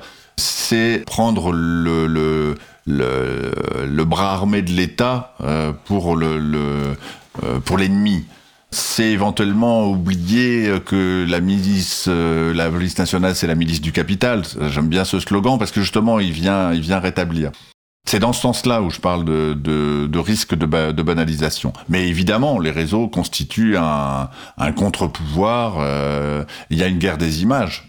Donc c'est tout à fait euh, c'est tout à fait fondamental. Après on peut se dire que bon euh, les, les audiences sont pas les mêmes. Alors moi je suis pas assez euh, calé en, sociologie des médias, mais voilà que valent euh, quelques mots et quelques images de, de, France 2 ou de CNews ou de, ou de BFM par rapport à ce qu'on peut voir sur les sur les sur les réseaux sociaux. Bon, je suis pas sûr qu'on soit dans un dans un monde où on, soit en tant que chercheur, en tant qu'universitaire, on, on soit peut-être le plus le plus lucide sur le voilà le l'impact euh, différentiel des images. Hein. Bon, mais c'est vrai que c'est un c'est un contre-pouvoir et que en même temps il y a un risque de tomber dans le piège d'un d'un voyez d'un tu vois d'un rapport un peu qui serait euh, oedipien euh, avec le avec le pouvoir euh, via via via via sa police. Moi, ça m'énerve de quand on est sur un truc euh, contre la retraite, de pas entendre un, seul slogan pendant pendant une heure ou deux heures comme hier sur sur la réforme, sur le travail, sur sur l'assurance chômage, sur ça m'énerve. Euh, de n'entendre que euh, alors en même temps c'est la situation qui le commande peut-être que aussi je suis dans l'endroit où euh, on parle plus de d'anticapitaliste que de, de, la, de, la, de, la, retraite à 64 ans et j'y vois un effet de la banalisation de la de la de la violence alors justement tu ouais. nous as apporté le livre de Robert Linhart oui. l'établi qui fait le lien avec les retraites et les et justement cette, cette, cette question qui est passée à la trappe depuis des dizaines d'années puisque euh, depuis les années 80 et, et cette fameuse dichotomie euh, tourénienne un peu bébête entre euh, les inclus et les exclus, euh, ceux qui ont un travail et ceux qui n'ont pas de travail, euh, on en a oublié les conditions de travail justement, on en a oublié les luttes pour les conditions de travail faisant croire que le simple fait d'avoir un travail c'était génial et qu'on sortait de l'exploitation. Donc c'est la débilité des Touréniens et, euh, et donc euh, voilà. Non le travail est lui-même euh, une exclusion. Le travail est lui-même une violence. Le travail est, est insupportable. Et, et, Robert Linhart donc je vais te laisser présenter euh, est mis en scène dans un film que nous avons vu tous les deux mmh. qui est un, un, un film remarquable. Et donc voilà que tu dont tu voulais nous parler autour de effectivement de ce problème de l'épuisement au travail et donc de, la retraite qui pose problème aujourd'hui? Oui, oui, oui, mais parce que c'est vrai qu'on s'est précipité euh, d'aller le d'aller le voir euh, de peur qu'il qu qu ne disparaisse mais enfin bon je pense qu'il va il va rester un peu. Euh, c'est un, un, très beau film donc euh, qu'il faut qu'il faut aller voir parce qu'il a un, un, une dimension historique. On parle là de, de l'après 68 des voilà des, des, des usines qui n'étaient pas encore complètement robotisées qui fabriquaient des, des, des bonnes vieilles de chevaux mais euh, ce que je trouve intéressant, c'est évidemment c'est intrinsèquement intéressant parce que dans le dans le livre euh, de, formidable de, de Robert Linhart, qui est incroyable, qui est d'une précision chirurgicale, euh, que ce soit sur le procès euh, de travail, qu'est-ce que c'est travailler à la chaîne, à la chaîne, qu'est-ce que c'est d'être pris par la, par la chaîne, d'être obligé de suivre le, le, rythme de la chaîne. Il n'y a pas meilleure euh, analyse euh, de l'aliénation en situation que, que, que, celle que propose Linhart. Euh, mais ce qui est très intéressant aussi, c'est de, de relire tout ce qu'il dit sur la grève. Bon, parce qu'en en fait, l'idée géniale du patronat, c'est qu'ils veulent faire récupérer à leurs ouvriers le, le, le, temps de grève de mai et juin 68, et donc ils décident qu'ils ne sortiront plus à 5 heures, mais à 6 heures moins le quart. Et euh, les ouvriers et Robert Linhart, donc qui s'est établi comme on le faisait à l'époque pour goûter un peu de l'expérience euh, de la condition ouvrière, mais bon, il en, pour lui, c'est pas c'est pas un destin, c'est qu'une expérience, mais euh, voilà, euh, est, est, aux avant-postes pour euh, organiser une réaction en disant euh, euh, on ne travaille pas l'argent, le, le, le, le, le temps non non payé. Non payé. donc qu'est-ce que c'est que cette histoire-là? Donc il s'organise petit à petit, il distribue des tracts pour gagner toutes les, les, les, parties de la chaîne et pour faire en sorte que les gens arrêtent à 5 heures et pas et pas à 6 heures moins le quart. Et donc là, il raconte bon Alors, on, peut se dire, oui, tout ça, c'est un peu ancien, tout ça, mais bon. Mais ce qui est intéressant, c'est que effectivement, il y a une espèce d'organisation euh, scientifique du travail avec tout un tas de capots, tu dirais peut-être, de contremaîtres, de chefs d'atelier, de chefs de rang, de rayon, de bon. Et euh, euh, la, réponse, par exemple, de la du, du, du, de Citroën, c'est euh, de rien laisser passer, de, de les harceler. Ça va pas, ça, cette soudure, elle est pas bien. Il faudrait que tu reprennes ça. Il faudrait que tu. Bon, ils sont sur eux, ils les ils les ils les. Bon, et on voit bien euh, à la fois euh, la, la, la, la, grève s'organiser et se, dérouler sous nos yeux bon, au cinéma ou euh, sous nos yeux en lisant le en, lisant le bouquin, mais on voit aussi tous les obstacles auxquels euh, sont confrontés les, les, grévistes. Bon, et évidemment, ça se finira mal. Hein, c'est pas dans le film, mais Linard lui-même sera muté dans un dans un dans un trou où il range des, des, carcasses de manière à pas avoir euh, euh d'influence politique sur les, les autres ouvriers de, de, Citroën. Donc ça ça se finira mal et en général effectivement ça se ça se finit mal. Mais ce qui est intéressant, c'est qu'on se dit ah oui tiens là la grève du, du comité de base de choisi euh, Citroën. Euh, comment quand, quand, si on transposait à aujourd'hui, c'est quoi faire grève aujourd'hui? C'est sauf c'est se confronter à quels à quels obstacles, à quelles difficultés. Alors il y a le principe, euh, notamment pour les services publics, de la continuité du service public. Euh, il y a il y a le, service minimum. Euh, il y a éventuellement les réquisitions. C'est-à-dire que à la fois les gens se mettent en grève, se, se mobilisent dans la durée. C'est coûteux. Bon, il y a des caisses de grève, mais ça suffit pas. Bon, et en même temps, évidemment, ils rencontrent tout un tas d'obstacles de, qu'on voit pas forcément, euh, sauf pour ceux qui connaissent le droit euh, du travail par cœur, mais là qui apparaissent de façon visible. À la fois le désir de grève et en même temps l'obstacle à la, grève. La façon dont euh, le euh, par exemple, bon, le, fait de ne pas appeler de grève reconductible, euh, je dis pas la grève générale, mais euh, euh on se retrouve quand même dans une situation, après deux mois de conflit, on a pu faire grève 15 jours pas d'affilée, justement pas de, pas, de suite, pour des mobilisations, alors que si on avait bloqué pendant 15 jours, euh, les, le, le, coût financier aurait été le même, alors que l'effet politique aurait été complètement différent. Bon, donc on se dit que du coup des syndicats, ça freine. Hein. Euh, c'est pas que simplement le mauvais euh, patronat ou, euh, ou euh, le, le, le, management du, qui fait en sorte que faire grève, se rencontrer est de plus en plus difficile. C'est aussi éventuellement les syndicats qui freinent ou qui nous projettent dans une direction qui est qui est pas la qui est pas la bonne. Alors dans le film euh, il y a la CGT qui, qui, apparaît, mais au début, la CGT accroche pas à la, à la, au mm. projet de grève des, euh, des ouvriers sur les trois quarts d'heure euh, non, non payés. Euh, ils sont, ils, non, c'est pas, on attend le bon moment, donc, donc ils, ils, ils s'attardent pas trop là-dessus, mais c'est quand même intéressant. Et donc c'est évidemment intéressant à replacer dans le dans le contexte aujourd'hui pas simplement voilà pour avec la, la, la, la mélancolie du temps passé, mais comment faire grève aujourd'hui et, qu'est-ce que ça supposerait de pouvoir faire grève dans différents secteurs? De façon peut-être un peu plus un peu plus efficace parce que euh, c'est un peu le bordel quoi. Mmh. Alors c'est marrant parce qu'on n'a pas du tout prévu. Euh, moi je suis venu avec un bouquin sur la queue de comète de ce dont toi tu parles sans le savoir. C'est qu'après mai 68 effectivement mmh. Robert Linhart essaye de relancer euh, la lutte dans les usines et, et les, la direction de Citroën fait tout pour euh, regrignoter euh, les maigres acquis des accords de Grenelle.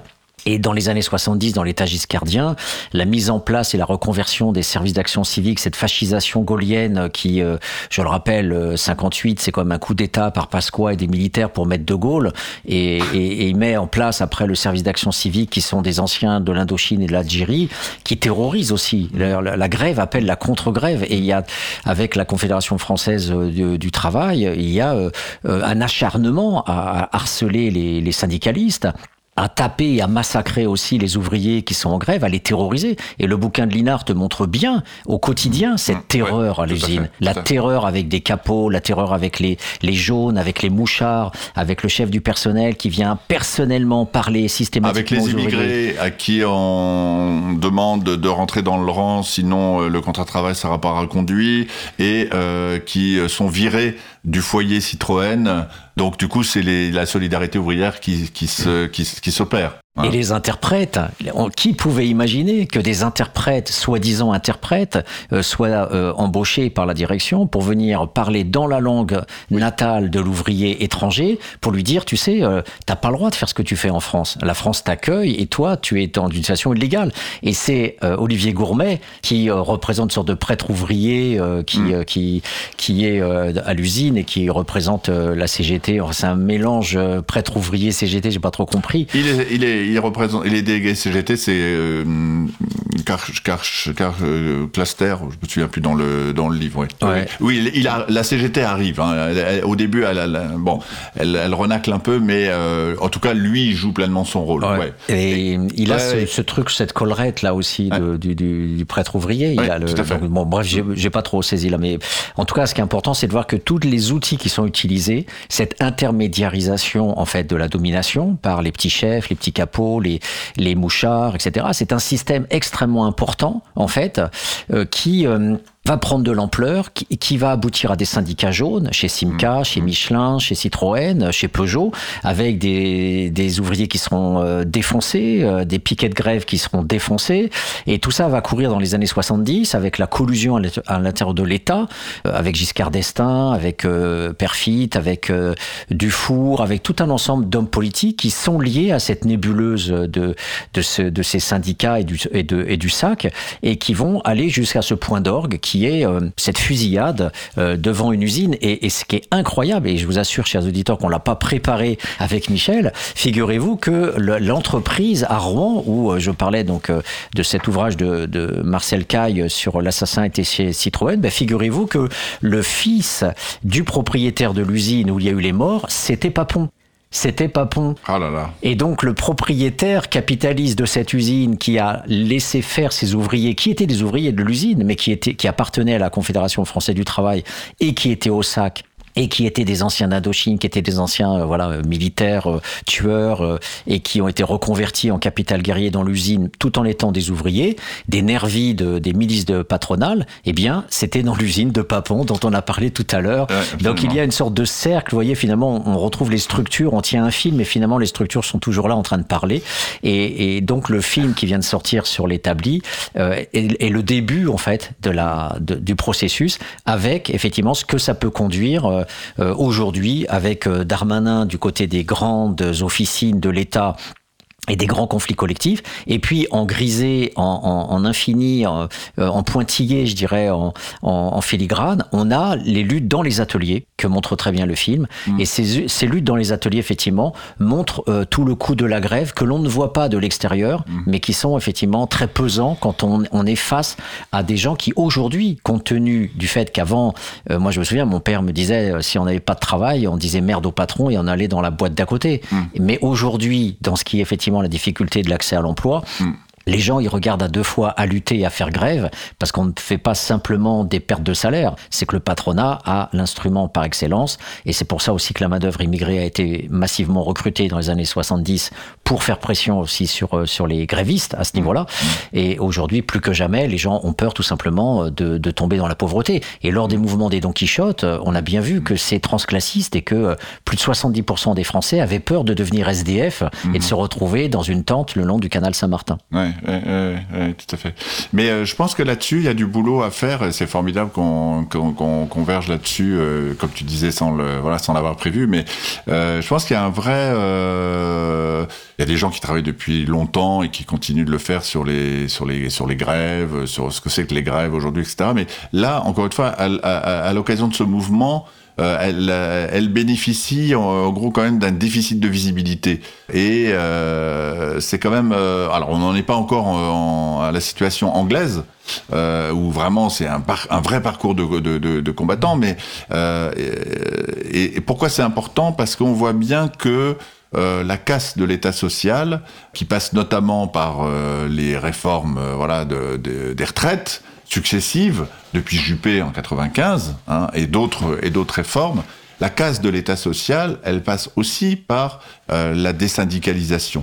Par une stratégie de désyndicalisation et de dépeçage euh, des, euh, des syndicats et de euh, dislocation des, des, des, unités de travail, de délocalisation. Bon, et c'est quand même bon. on pourrait dire c'est un peu le même combat qui, qui se joue depuis depuis 30 ans. Mmh. C'est-à-dire que Thatcher, ouais, Thatcher il est arrivé, la, la Grande-Bretagne est arrivée. En France, enfin, enfin moi je trouve c'est intéressant d'avoir peut-être aussi un peu de temps en temps de, de de, gagner en généralité ou d'avoir une, une, vision plus générale, on pourrait dire que euh, euh, effectivement l'État social a été atteint et il y a un, un, détricotage euh, du code du travail, une montée de la précarité, bon, mais en même temps ça résiste. Et on n'est pas très nombreux en Europe à exercer cette résistance. Je dis voilà, je dis ça comme ça parce que c'est pas c'est pas de l'auto euh, l'autopromotion, de l'autoglorification, mais à la fois la l'obsession la, euh, de l'ennemi euh, du pouvoir en place est la même depuis 30 ans et on sent bien que Macron euh, a vraiment c'est un point d'orgueil cette réforme des retraites. C'est c'est c'est ça c'est la garantie d'un quinquennat réussi quoi qu'il en coûte pour reprendre sa sa, sa, sa formule. Hein. Bon.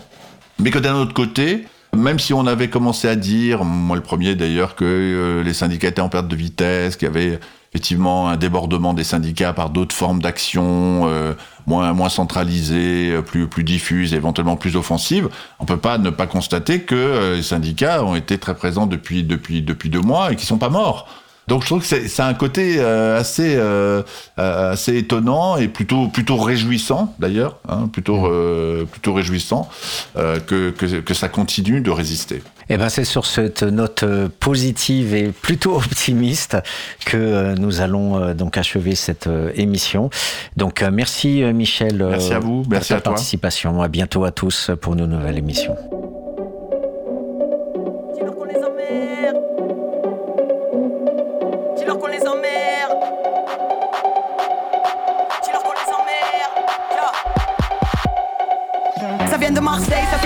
Ébruté. La houle sans les larmes coulent everyday. Gardez, gardez vos mythos, on veut la vérité. Oh vie, hum, comment de temps débridé. Wow, wow, wow, y'a jamais eu d'équité. Alors la haine du cultif fait des héritiers. Comme les sables du vivent de leur billets. La violence du monde, nos rues étriquées. Dis-leur qu'on les emmerde.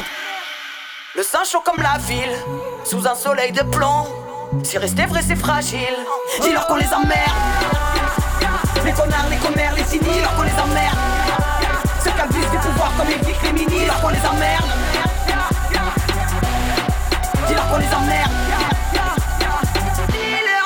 Ils réduisent le hood à des et des fous Quand plus rien à perdre, Marseille c'est Vézou La des petites frappe au grand cœur. Donneur d'alerte à la plume et fait zoom. Ici les foules suivent les foules. La fille de la foule, fait swing et les sous-sols. Plus rien à foutre, j'fais des prouesses. Vous poussez vous, wesh, plus rien à prouver. Dis-leur qu'on les emmerde.